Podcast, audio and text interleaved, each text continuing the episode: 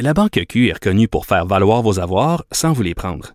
Mais quand vous pensez à votre premier compte bancaire, tu sais, dans le temps à l'école, vous faisiez vos dépôts avec vos scènes dans la petite enveloppe. Hmm, C'était bien beau. Mais avec le temps, à ce compte-là vous a coûté des milliers de dollars en frais, puis vous ne faites pas une scène d'intérêt.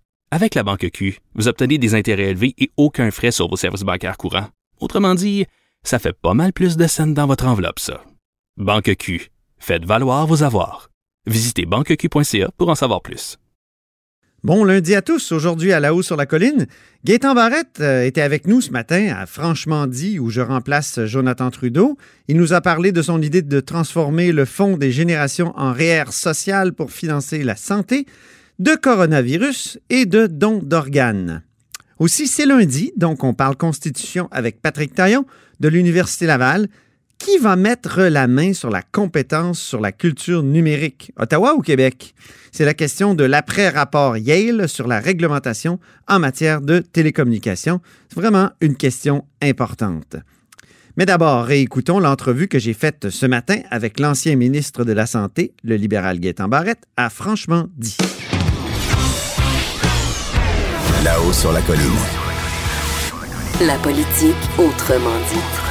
Cube Radio. Donc, j'ai la chance d'avoir avec moi Gaétan Barrette en studio. Bonjour. Bonjour. Ici à Québec. À Québec, euh, en semaine de relâche parlementaire. C'est surprenant. Oui, mais ça fait plaisir d'être là. Ben oui, moi aussi. Donc, euh, député de la Pinière, porte-parole de l'opposition en matière de Conseil du Trésor, vous proposez donc, euh, M. Barrette, de, d'utiliser le fameux fonds de génération qui, dans lequel il y a quoi, 9 milliards, d'après ce que j'ai Oui, vu? et- Et, et- et donc, pour en faire une sorte de REER social. Expliquez-nous euh, comment ça fonctionnerait? Euh, L'idée ici est fondamentalement de... On va faire un pas en arrière. Oui. Le Fonds des générations avait un objectif de réduire notre dette. Oui. Ça a rempli son objectif, ou ça l'aura rempli en 2025, euh, bien avant la date qu'on pensait. Donc, ça a très bien fonctionné.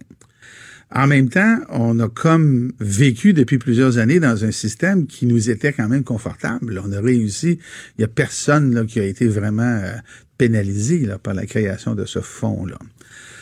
En janvier dernier, Des gens pourraient dire l'austérité euh, libérale a fait que on n'a pas réinvesti, puis on a quand même investi dans le fonds de génération à ce moment-là. sauf que le fonds de génération, sa, sa- sa- sa source principale de financement, c'est Hydro-Québec.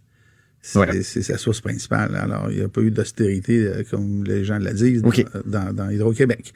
On n'a pas augmenté les tarifs euh, de façon euh, indue. Non, mais il y avait une taxe santé, non? Il y avait une taxe santé, effectivement, à un moment donné, mais là, c'est plus là. Et là, on, entre dans une période euh, où le, les- le taux patrimonial, là, il va augmenter à l'inflation. Ça Ouais. veut dire qu'on a une espèce de stabilité de financement du fonds de génération. Ouais. Alors, quand des économistes, moi je ne peux pas mettre en doute euh, l'évaluation des fiscalistes, là, Luc Godbout, euh, Mme Cerny, euh, C'est des gens qui proposent ça, là. ce sont- hein, ce sont des gens qui disent on a réussi notre objectif, on va l'avoir réussi bien à l'avance en 2025. On estime même que ça pourrait, c'est pas une garantie, mais que ça pourrait se rendre à 100 milliards en 35. Si ça se rend à 100 milliards, si vraiment on est sur cette lancée-là, c'est eux qui le disent, c'est pas moi qui le dis. Alors, si vraiment on est sur cette lancée-là, ben, faisons donc assumer complètement le nom que ce fonds-là porte, le fonds des générations, Ah oui. et faisons en sorte que ce fonds-là croisse de façon indéfinie, comme on l'a vu ailleurs dans le monde, et servons-nous-en pour financer ce qu'on n'est pas capable de financer aujourd'hui. Alors, c'est comme un REER. On accumule dans un REER. Vous et moi, on a un REER, puis à un moment donné, quand on va être plus vu, on va décaisser. Vous plus que moi. là, mais- Ben, peut-être, mais euh, vous savez pas, peut-être que non, on sait jamais. Euh, personne n'est à l'abri de, de rien. C'est une mauvaise blague. Non, non, écoute, on a rien drôle, de drôle. Mais au bout de la ligne, là, traitons ça comme ça. Ben Il oui. n'y a pas de mal à le faire croître, surtout s'il nous apporte un coussin de sécurité et un financement additionnel qu'on ne peut pas se permettre. Mais là, vous ne toucheriez pas au capital. Non, oui, euh, alors, Juste aux revenus? c'est vous me, c'est vous me, Vous le laisseriez croître, puis on prendrait les revenus ou? on prendrait une partie du revenu, du rendement. Si vous me permettez, euh, dans le texte ce matin, je prenais deux exemples. Oui. Alors, je prenais, et, et c'est intéressant parce que on a deux exemples devant nous. On a la cigale albertaine qui, au début du pétrole, s'est fait un fonds qui était le Heritage Fund. tout ce qu'ils ont fait avec ça, là, c'est baisser les impôts et les taxes. C'est ça. Puis aujourd'hui, ils sont pas très heureux. Hein? Ben non. Ils ont de la misère dans leur... Qu'est-ce qu'on entend aujourd'hui? On entend des coupes en santé, en éducation et dans les services sociaux. En Alberta, en fin de semaine, ce n'était que ça. Ils n'utilisent pas leur capacité fiscale. Voilà. Mais c'est parce qu'ils n'ont pas laissé croître leurs fonds. Ah, aussi, oui. Dans la même période, dans la même période, la fourmi norvégienne, elle, c'est vraiment la cigale et la fourmi. C'est bon, oui. La fourmi norvégienne, elle, elle, s'est dit, OK, on, le pétrole arrive, les prix sont bons, on va se construire un fonds. Aujourd'hui, M. Robitaille, Il y aujourd'hui, a combien de milliards déjà dans le fonds souverain? de le fonds total souverain, là, sans le pétrole, c'est 1100 milliards de dollars. Mon Dieu. Et eux vont donner au gouvernement, pour son budget, cette année, 2,6% de ça.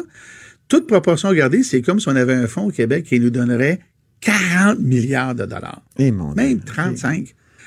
Imaginez si on avait Ils vont ça, utiliser là. une partie de ce, ce- ces Ouais. fonds-là pour la transition en plus. Ouais, exactement. Pour sortir du pétrole. Imaginez, là, on se demande toujours comment ils font, eux autres, pour subventionner les autos électriques de tout le monde. Ouais, C'est parce qu'ils ont un fonds.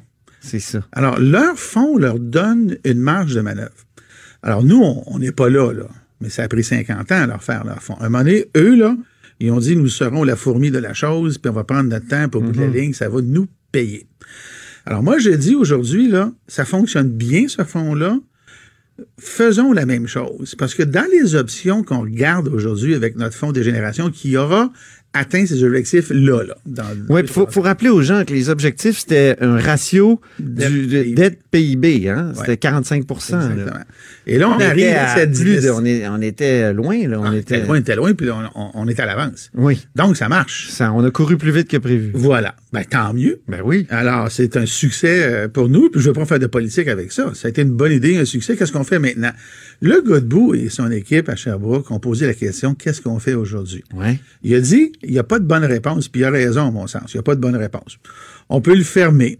On peut vider la caisse. On pourrait baisser pendant deux ans les impôts. On pourrait faire une réserve et ainsi de suite. Mais est-ce qu'on devrait le garder? Il a posé cette question-là. Moi, j'y réponds de la façon que je vous dis maintenant. Gardons-le. Faisons de ça un fonds qui nous permettrait, et là, évidemment, je vise la santé en particulier, de faire en sorte que dans un système de santé, puis là, peut-être que je vous apprendrai rien, mais vous savez, le système de santé que l'on a, là, il dépend des impôts puis des taxes. Donc, on n'a pas la capacité de donner tous les services qu'on aurait à donner. On pourrait, si on avait un capital investi, dont on retirerait à long terme un montant d'argent dans ses rendements, comme les Norvégiens font, 2,6% de Ouais. milliards, et ça viendrait subvenir à certains besoins qu'on n'est pas capable de fournir maintenant et qui vont aller en s'accroissant. Alors, Comme moi, quoi? Ben écoutez, euh, dans le soleil, euh, il y a, il y a- il y a- il y a- vendredi dernier, je, je publiais un autre texte d'opinion qui montrait la problématique.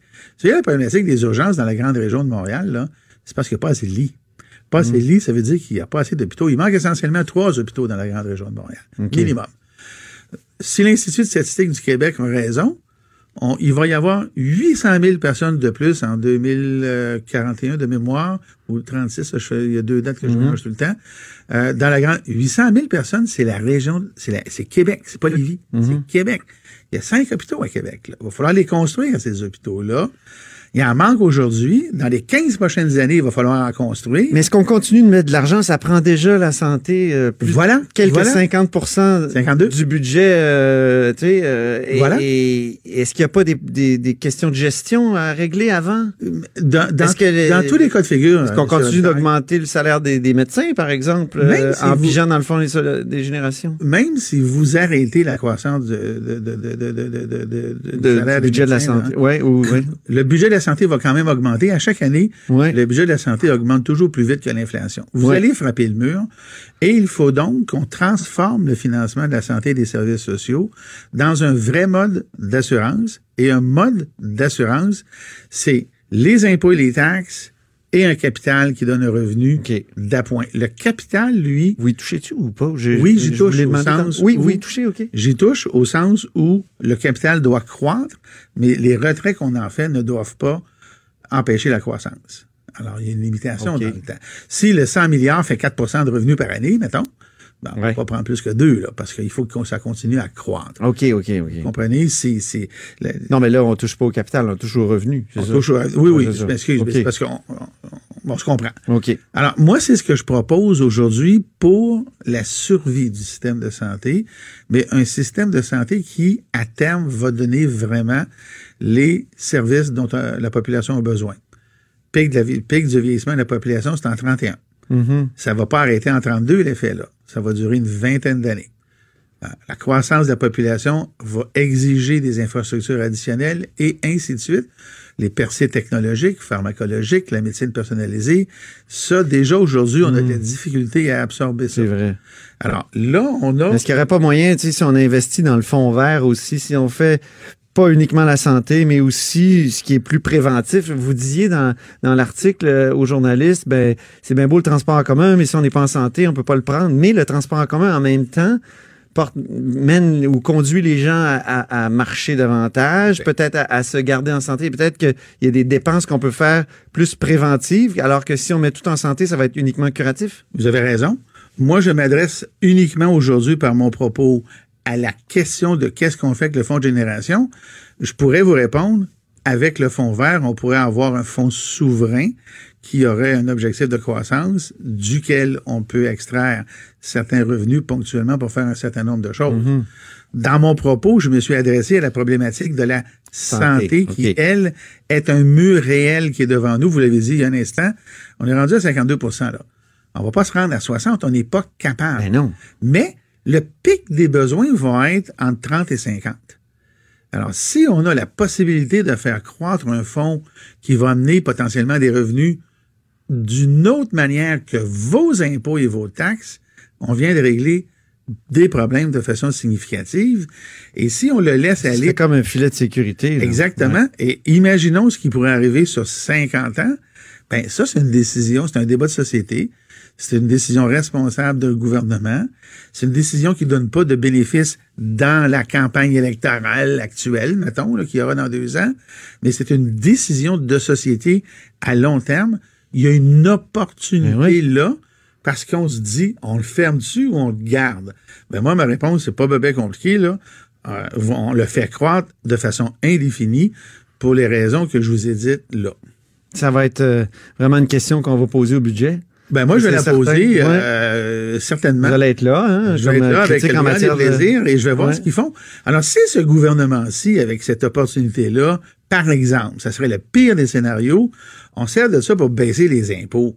Ouais. Moi, ça m'apparaît irresponsable face à l'opportunité qu'on a. Ça n'a pas l'air d'être à l'horizon, ça, de- ou dans un scénario caquiste. euh. Ça n'a pas l'air, mais vous savez, euh, l'électorat de la CAQ souhaite beaucoup ça. Il pourrait être tenté.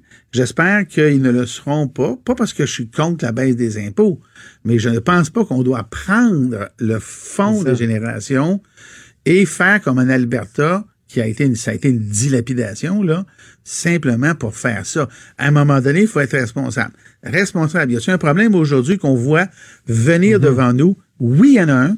C'est le financement de la santé. Est-ce qu'on peut faire quelque chose? La réponse est oui. Ben, euh, je veux profiter de, de, de votre présence pour poser une question sur un autre sujet. Coronavirus, qu'est-ce que vous feriez si vous étiez ministre de la Santé, là, là, et que Oh. le gouvernement ne fait pas? La, ben, ce- c'est-à-dire que le gouvernement ne le fait pas. On ne sait pas s'il le fait. Alors, est-ce que le niveau de préparation du réseau est suffisamment élevé? Oui. Moi, quand je, je parle... Il y a eu une lettre là, dont Maude nous parlait tout à l'heure, une lettre de, de médecins. euh, Oui, des médecins de, de Ouais. famille, entre autres, qui disaient qu'en première ça. ligne, ben, on n'était pas nécessairement les mieux équipés, les mieux outillés. Puis on- Voilà. on, avait de la misère à répondre aux exigences, en fait, euh, de l'Institut de la santé publique parce qu'on se dit, ben, on a quatre hôpitaux qui sont désignés pour accueillir les gens qui sont atteints du COVID-19, donc deux à Québec, deux à Montréal, mais les gens vont pas nécessairement à l'hôpital, pas nécessairement à ces hôpitaux-là non plus. Euh, Puis c'est nous qui viennent voir en GMF, en CLSC. Oui. Alors, le niveau de préparation, je pense qu'à cet égard-là, n'est pas optimal. Les protocoles sont pas nécessairement clairs. La distribution des équipements dans les hôpitaux n'est pas encore à point. La disponibilité des masques les plus importants que sont les N95 fait un peu défaut actuellement. De nommer, de désigner seulement 400, c'est pas beaucoup. Mhm. Alors, actuellement, on est, on est préparé pour pas de crise. Si jamais ça s'amplifie rapidement, ça se peut qu'il y ait un décalage. Mais, on le sait pas. Alors là, actuellement, je ne lance pas de pierre à personne. Non. Je dis juste que la communication des informations et du matériel, Mhm. elle, euh, elle est sous-optimale. Je vous donne un exemple. Pour faire les diagnostics, là, il faut un appareil. Là, il y a un, il y a une place où on le fait, au laboratoire À de Winnipeg? santé publique. Non, Non? à Montréal. euh, Pas à. Montréal, mais, euh, Mais là, on l'a envoyé à Winnipeg, le, pour la le deuxième, test de, la deuxième Ah, mesure. ok. Il y a une deuxième, pour de confirmer. ou de la personne qui est allée en Iran. Mais normalement, ces appareils-là, là, ils devraient être distribués dans les hôpitaux désignés et autres. OK. Ben, ils le sont pas. On le fait ça avant dans le H1N1, l'Ebola et ainsi de suite. Mhm. Là, ça, c'est pas fait. Alors, s'il y en avait, là, un plus gros paquet dans les trois prochaines semaines, là, vous savez, pour avoir le résultat du premier test, c'est 24 heures. Ah oui. Vous avez euh, votre prélèvement, Pendant ce temps-là, tu peux cracher bien des gouttelettes. Ben là, faut isoler la pe- ouais, là, faut isoler la personne, avoir les N45 quand on rentre dans la pièce et ainsi de suite. Et ça, actuellement, là, moi, je n'ai pas du tout la confirmation. Comment ça marche? On l'isole dès que. On l'isole, la personne, dès qu'on peut penser. Ben, si la personne est soupçonnée, là, Oui. elle ne peut pas euh, faire autrement que d'être dans une certaine une forme de quarantaine. C'est ça. On hein? n'a pas le choix. Tant qu'on n'a pas le diagnostic. Vous êtes, puis là, je ne veux pas pointer des gens, là, Non. mais vous débarquez de l'avion, puis vous avez la grippe, puis vous débarquez de Téhéran, là, Ouais. euh, puis vous avez la grippe, vous allez à l'hôpital, et encore, à plus forte raison, dans un bureau de médecin, là, vous devez être mis en quarantaine. C'est c'est automatique, là. Oui, oui. Euh, euh, la blonde de notre euh, recherchiste Michael est en Italie actuellement. Est-ce qu'on doit la rapatrier? Parce qu'en Italie, ça commence en Europe, entre autres. Il y a toutes sortes de, de Ouais. choses qui. Mais- Est-ce qu'on lui demande de rentrer? vous, que feriez-vous si vous aviez, un, mettons, un de vos enfants ou une, votre conjointe à l'étranger? Euh, première Ça dépend chose- où, peut-être? Ben, ça dépend où, ça c'est la première chose. En Iran, je- Ben, disons que je lui dirais de revenir. Ouais. en Iran. Ça, c'est clair, clair, clair. Embarque dans l'avion, viens t'en c'est ça. Ça, c'est certain. Même chose. Mais un masque. ouais. Mais un masque. Ça, euh, c'est sûr, même si le masque chirurgical n'est pas vraiment une protection, là, Non. c'est- le N95, puis là, il n'y en a plus à peu près sur le marché nulle part. Mais effectivement, mais là, ça revient quand même aux, euh, euh, aux précautions de base. Laver les mains, hein? Le purel, là, ça marche pas avec le coronavirus. Ah non, OK. Faut Oh, que je les savais gens pas. ça, là. Ah oui. C'est un virus très résistant à l'alcool, parce que c'est de l'alcool là, qui est dans le purel, pas de l'alcool qu'on peut boire, mais un, un alcool thérapeutique. Alors, cet alcool-là tue difficilement le virus de corona. Fait que c'est un faux je savais. sentiment de sécurité, dans le fond, quand on se met du purel pour se protéger de Oui, ces, virus-là. Ce qui marche à 100% par exemple, c'est le, le savon. Ah, oui, ben le savon de l'eau chaude, on frotte. Le savon, on frotte, puis même pas, on se lave les mains là, correctement, là, ça mousse partout, puis on se le rince, le virus, il part. Ça commence par ça, éviter les zones où on sait qu'il y en a. Euh, on arrête de serrer la main puis faire. Moi, j'avais une pensée. euh, je me disais en Italie, c'est sûr qu'on se fait beaucoup la bise. Hein? Mais Ah, la, la ouais. bise, elle est moins. euh, elle devrait être moins d'usage. Contre-indiqué. Ben, c'est parce qu'on s'approche de la source. Hein? Ouais, c'est Et- ça. Et, et- et le contact, là, alors la bise trois fois, là, c'est un bon vecteur. Oui, c'est il y, a- ça. il y a, il y a certains comportements qu'il y a lieu de changer actuellement. Éviter les ondes, se laver les mains. Ouais. Premier symptôme, ben là, on, espère qu'on l'a pas. Mais je ne dirais pas, moi, j'ai de la famille en Europe.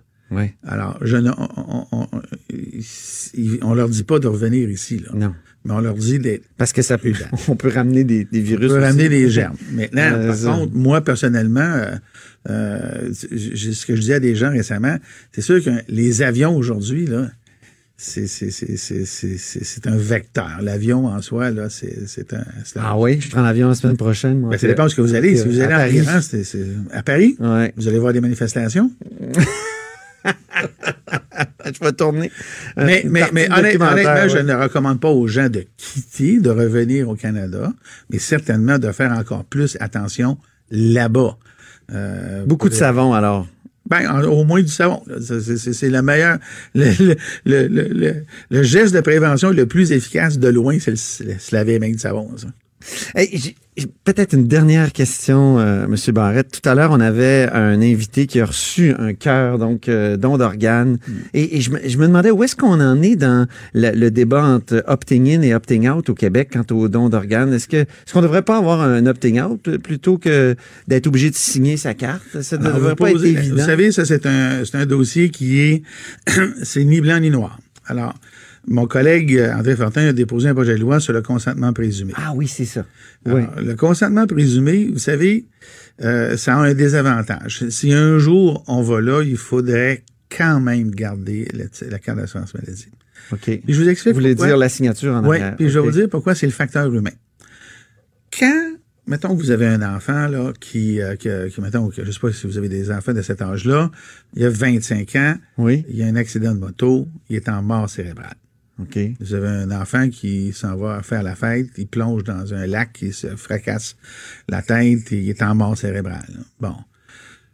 Vous savez que même si votre garçon, par exemple, ou votre fille aurait signé, votre conjointe, aurait signé sa carte, on va aller vous voir pareil. Et Ah. on va dire, vous savez, C'est ça. La Ouais, famille on va aller vous voir, dire vous non. savez, ben, elle, elle peut pas. C'est-à-dire que la carte étant signée, techniquement, on peut le faire, mais humainement, on le fait pas comme ça. Mhm. On va aller vous voir et la carte étant signée va devenir un argument de persuasion. Vous savez, M. Robitaille, votre conjointe, votre enfant, il avait signé sa carte, c'est parce qu'il y avait pensé et il le voulait.